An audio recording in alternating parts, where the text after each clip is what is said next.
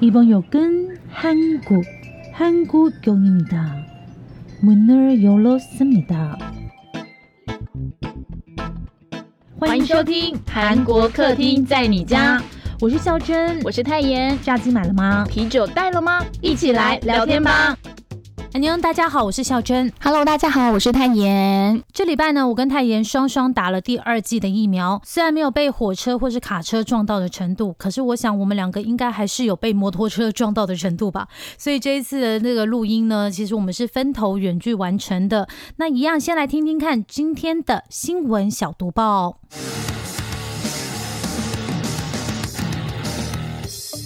新闻小读报，不能错过的韩国大小事。韩国 Kakao Pay 周三上市，市值翻倍站上金融二哥。韩国最大电子钱包 Kakao Pay 在韩国 Kospi 主板上市，发行价每股九万韩元，大约是新台币两千两百五十元。然后开盘就翻倍上涨，突破每股十八万韩元，这让 Kakao Pay 市值超过二十四兆韩元，大概是六千亿台币吧。哦妈，这太多零了，我不会算。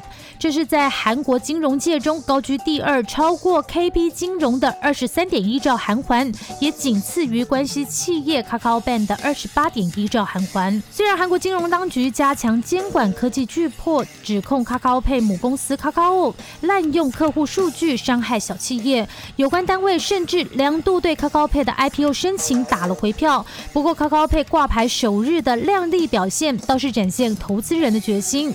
跟大家介绍一下哦，Kakao Pay 的大股东当然就是 Kakao 啦，持股比重达到百分之四十八，而阿里巴巴旗下的 Alipay Singapore Holding 则持有百分之三十九的股权。Oh my god，真的好多钱哦！之前我们有在脸书写过这个 Kakao Pay IPO 的消息，那些人等于买了那个 IPO 就一定赚。不过还是一定要提醒大家啦，投资一定有风险，哎，反正我们也买不到。韩国大型电商쿠팡泄露三十万用户个人资讯。韩国大型电商平台쿠팡发生大规模用户各资外泄事故，三十万用户的姓名、住址等个人资讯遭人流出。但酷胖集团说，这是在应用升级过程中，部分用户的 APP 上阵时暴露了他人的姓名和地址等资讯。不过，相关部门立即进行了必要的保护措施，在掌握事件经过后，已经向韩国网络振兴院举报。酷胖集团还表示，受影响的用户已经另外发简讯告知，而且酷胖集团的总裁江汉成也发表了致歉声明。诶，不知道讲什么，因为最近苦胖的新闻还蛮多的哈。不一样的心情，正式非正式员工薪水差了快四倍。最近台湾不是要涨基本工资了吗？韩国最近的一份薪资调查也出炉了，六到八月韩国正式员工和非正式员工的月薪差了一百五十七万韩元，相当于台币快要四万块，创下从两千零三年最高的水准。非正式员工的月薪是一百七十六点九万元，台币四万六左右。正式员工是三百三十三点六万，台币大概是八万六千元左右。两者一周的平均工时也差了八点五个小时。哦，我突然好想要支持那个之前校真读报不是说有个总统候选人提出一周工作四天政策的那一位啊。最近真的很想要放假，我们都觉得睡都睡不够。韩国与病毒共存，第三天确诊暴涨至两千六百六十七人，但还没有反映万圣节效应哦。韩国实施分阶段恢复日常，诶，没错，就是与病毒共存才第三天哦，单日新增确诊人数就突然增加超过一千例以上，来到两千六百六十七人。要注意哦，这还不是反映与新冠共存的政策影响哦，这其实显示呢，疫情的扩散趋势丝毫没有减缓的趋向。不过，韩国中央防疫对策本部综合协调组长郑统令说，这是一定程度上受到十月十八号放宽私人聚会限制的影响，而且天气变凉，室内活动增多，环境也会有利于病毒生存。再加上最早一批接种疫苗的人，大概是预防效果下降了吧，所以导致新增确诊人数突然增加。而先前呢，韩国卫生当局就曾经预测，实施分阶段与病毒共存的措施之后呢，单日新增确诊人数可能增加到现在的二至三倍。不过大家知道吗？随着展开与病毒共存，便利商店也开始变得忙碌起来，因为上班族开始上班，学生也开始回到学校。那像便利商店上午阶段的这个销售额也开始增加，因为大家要去买一些这个饭团啦，或者是三明治，然后聚会喝酒的增加呢，也带动这个解酒饮料的销售哦。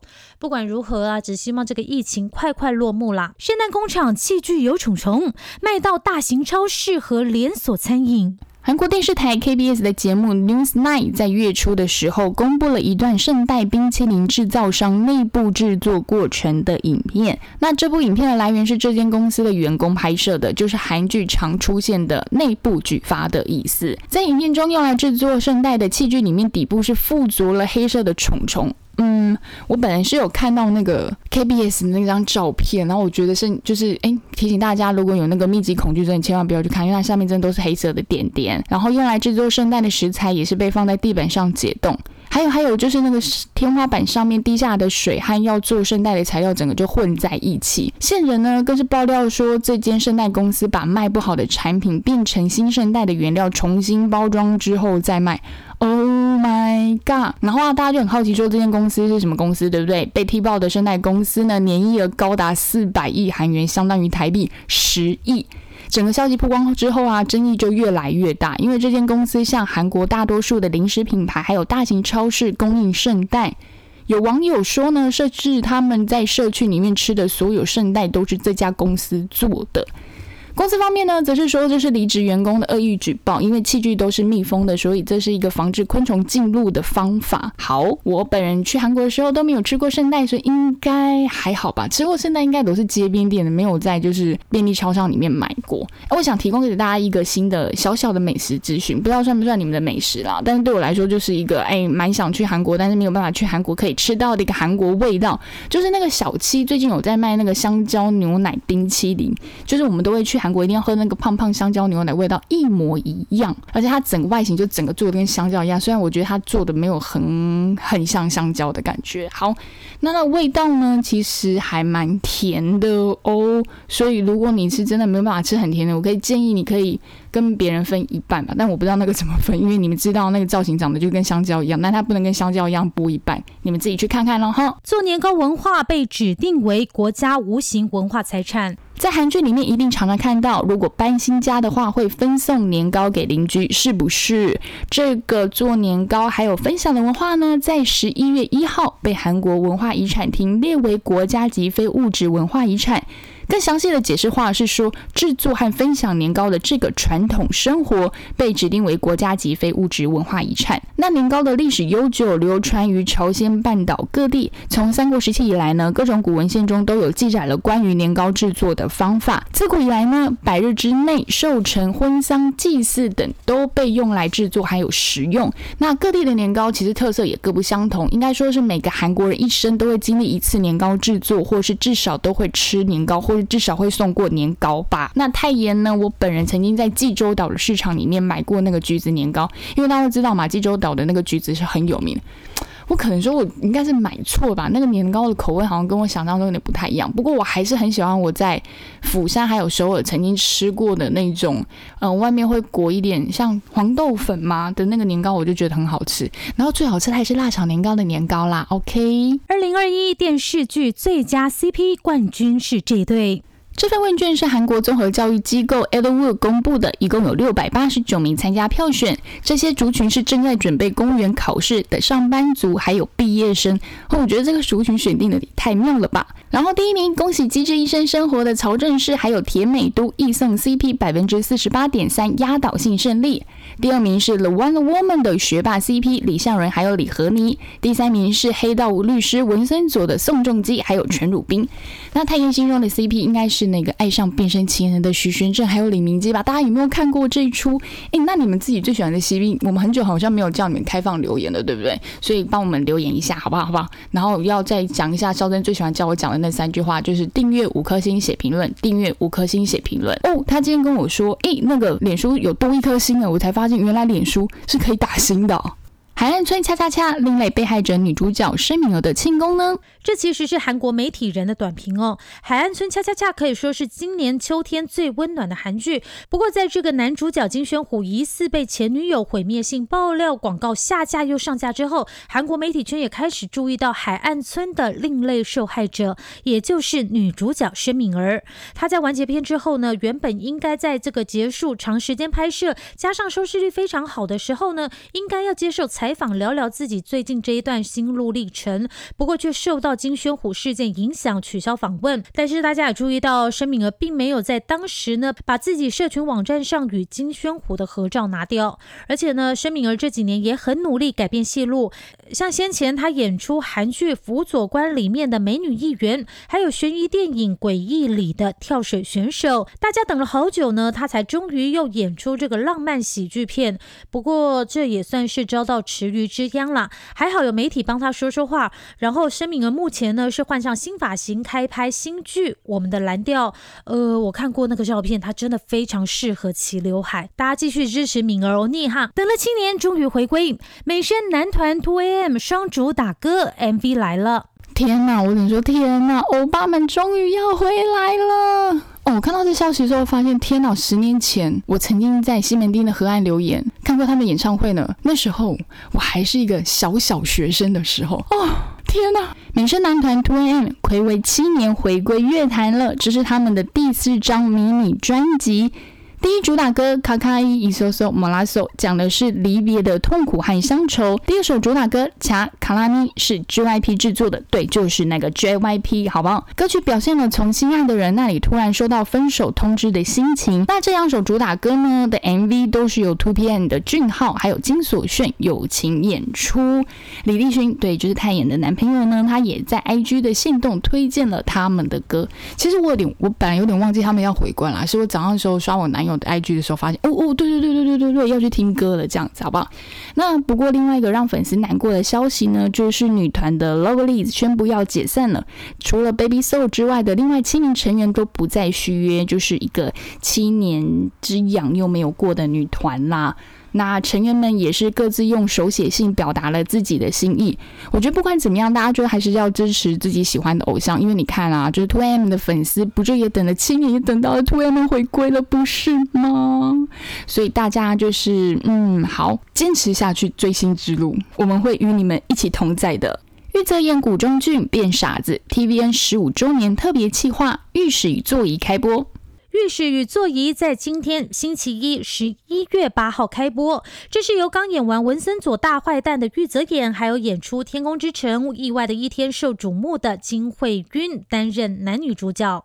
玉泽演呢，在新戏里扮演男主角罗尔言。他是一个懒惰天王，家境不错，没事就喜欢宅在家里，觉得最棒的就是无所事事，胸无大志，喜欢吃吃美食。不过他头脑可能真的太好，因为他随便考一下了就高中科举，莫名其妙进入这个精英荟萃的弘文馆，最终还被王上指派为暗行御史。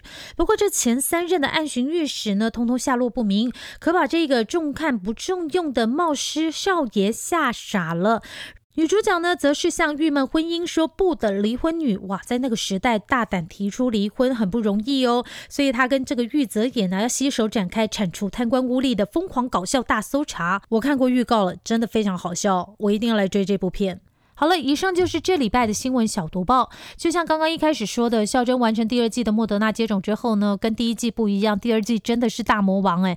我还记得我那一天行程排很满哈，我早上先去上英文课，然后后来呢就去吃个饭，吃个饭以后我就去打疫苗，打完疫苗之后，我想说大魔王应该不会那么快来吧，所以我就去打了皮秒，打完皮秒以后呢又去吃饭，然后回家就想说好，我好整一下等。那位也就是大魔王本人来，结果呢睡了一觉起来他才来哦，那个感觉要怎么讲啊？全身酸痛，真的是就是你过往身体有什么不舒服的地方，就专门攻击那些地方诶。然后怎么躺都不对啊，因为你也没有办法睡着，所以我干嘛？我就坐在那个沙发上看那个《One Woman》，因为反正你也没有办法睡，可是。嗯，怎么讲呢？除了酸痛以外，还有发低烧，所以其实那个头脑是很不舒服的。我后来是怎么舒缓这个疼痛？我其实是是用那个热水壶。不是热水壶啦，就是你大家不是有那种装热水的热水袋吗？放在头上，我觉得那个对舒缓这个疼痛有一点点帮助。而且我觉得很奇妙的是，打完第二剂我还是一样很容易饿。那一天虽然不舒服，可是我就是一直吃一直吃，诶，我也不知道为什么。然后到了晚上，我就听太妍的建议，吃了一颗普拿疼才睡觉。诶。早上起来，我第三天就完全好了，就没什么感觉了。所以我觉得可能没有啦。第三天也不是完全没什么感觉，就没有第二天那么辛苦，还是会有一点不舒服，可是就没有那么不舒服了。所以我觉得普拿藤真的还不错。不过我是不会觉得说那一早吃普拿藤就好了，因为我还是会想要让我的身体对抗那个病毒，然后产生一些抗体啦。唉，不知道太原的近况怎么样。好，孝珍说他不就是那个迎接了莫德纳第二季的大魔王之后啊，我就是也是迎接了 A Z 的第二季。但是啊，我只能说我没有大家说的，就是第二季真的有比第一季好很多，因为它是没有什么高烧，也没有什么低烧。但是我整个人就是晕累到不行，就是早上起来的时候，我的灵魂已经起来了，他已经站起来了，他可能已经去厕所刷牙洗脸了，但我身体还是躺在那边，就代表说我就是起不来嘛。我讲那么多废话干嘛？好，但是我想要分享的是，我我好像在打针的那瞬间，我可能就预感，就是嗯，第二季我可能也会有一点点小状况。是他插下去那瞬间，我觉得天呐，哇，那个痛感是怎么样？跟第一季插下去针时候，我就没感觉。他跟我说打完的时候，诶，打完了，哇！第二季那个针插就是，我瞬间跟孝珍说超痛，然后跟我说，你立刻回家，赶快休息睡觉这样子。所以我就是打完第二季，我就赶快立刻回家睡觉。然后一路上都是没有发烧，没错。但是我隔一天早上起来的时候，我真的是起不来，因为累。然后打的这边的话，手臂我觉得是还好，没有到非常酸痛，可是我就是晕跟累，好不好？就是真的起不来。啊，真是一个非常痛苦的经历。不过我们每个人都已经完成了两季了，所以我们两个应该就是算健康宝宝吗？还是稍微有点防护力了？只能这样子说说安慰自己啊。我最近还有要跟孝珍说，我们接下来啊，就是结尾的时候，我想要跟大家讲一个用新的拜拜方式，是我那天学到的一个英文单词，叫做拜拜 butterfly。